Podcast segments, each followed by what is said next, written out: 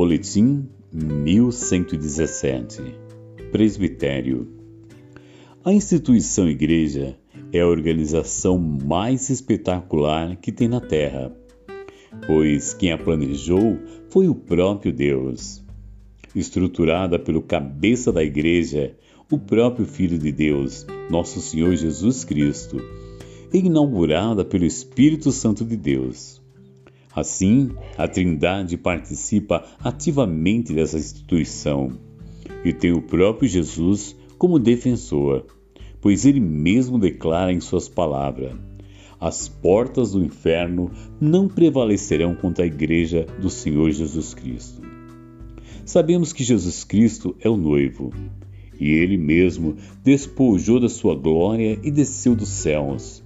Veio em carne e sangue viveu nessa terra por 33 anos, sendo que seus últimos três anos e meio foi exercendo seu ministério e estabelecendo as bases, o fundamento da sua igreja, e por isso ele é o exemplo de tudo. Ele é o maior exemplo de servo, de diácono, de intercessor, de presbítero, de apóstolo, profeta, evangelista, pastor e mestre. O apóstolo Paulo entendia muito bem sobre esses ofícios. E por isso, ao escrever para Timóteo, seu discípulo, que o tinha como um filho amado, disse: Esta é uma palavra fiel. Se alguém deseja o episcopado, excelente obra deseja. 1 Timóteo 3, 1.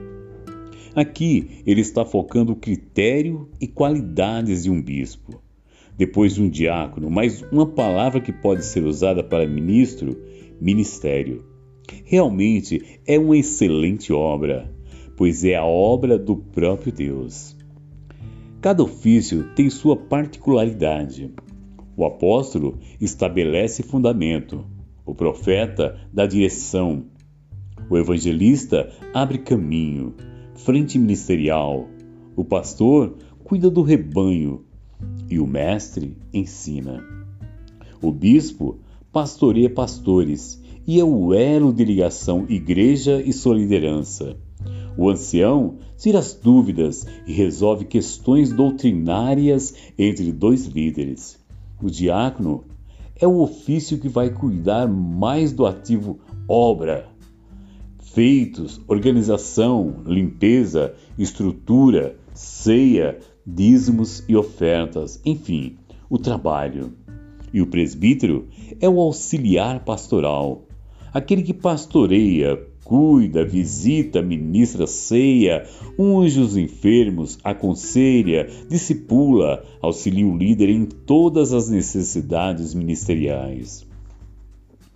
Paulo entendia muito bem que cada um tem uma função específica e ao escrever para os irmãos de Efésio, declara: Rogo, pois, eu, o preso do Senhor, que andeis como é digno da vocação com que fostes chamados, com toda a humildade e mansidão, com longanimidade, suportando-vos uns aos outros em amor, procurando guardar a unidade do Espírito pelo vínculo da paz, do qual todo o corpo, bem ajustado e ligado pelo auxílio de todas juntas, segundo a justa operação de cada parte, faz o aumento do corpo para sua edificação em amor.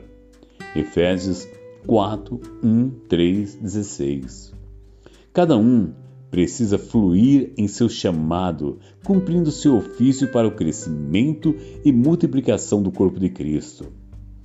Jesus Cristo nos nivelou colocando todos que o confessam como Senhor e Salvador como reis e sacerdotes. Hoje somos uma nação sacerdotal. Na antiga aliança, só poderia exercer o sacerdócio os da tribo de Levi, descendentes de Arão, os quais desenvolviam esse ofício. Porém, em Cristo, em Cristo Jesus, na graça, Todos nós temos tal responsabilidade e cada um de nós foi dado o ministério da reconciliação. Porém, o presbítero ele é um assessor do líder. Assim como o pastor tem que ter cheiro de ovelha, é um pastor auxiliar. O presbítero, como cada líder, precisa estar atento a quem está faltando, quem se afastou, quem esfriou, como também identificar a atmosfera entre os presentes. Se o corpo estiver bem ajustado, é natural o crescimento, o desenvolvimento. Ovelha tratada, ovelha sadia, ovelha alimentada, reproduz e multiplica o rebanho. O apóstolo Pedro nos dá uma tremenda colaboração. Aos presbíteros que estão entre vós, admoesto, eu, que sou também presbítero com eles, e testemunha das aflições de Cristo e participante da glória que se há de revelar. Apacentai o rebanho de Deus que está entre vós, tendo cuidado dele, não por força, mas voluntariamente, nem por tor torpe ganância, mas de ânimo pronto. Nem como tendo domínio sobre a herança de Deus, mas servindo de exemplo ao rebanho.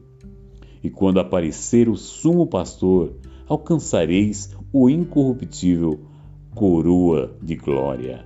1 Pedro 5, 1 a 4. Que o Senhor ache em nós obreiros aprovados e que possamos exercer com excelência o que o Senhor nos chamou para fazer. Que o Senhor levante pastores segundo o seu coração para pastorear o seu rebanho. Texto Apóstolo Cleiton Nantes.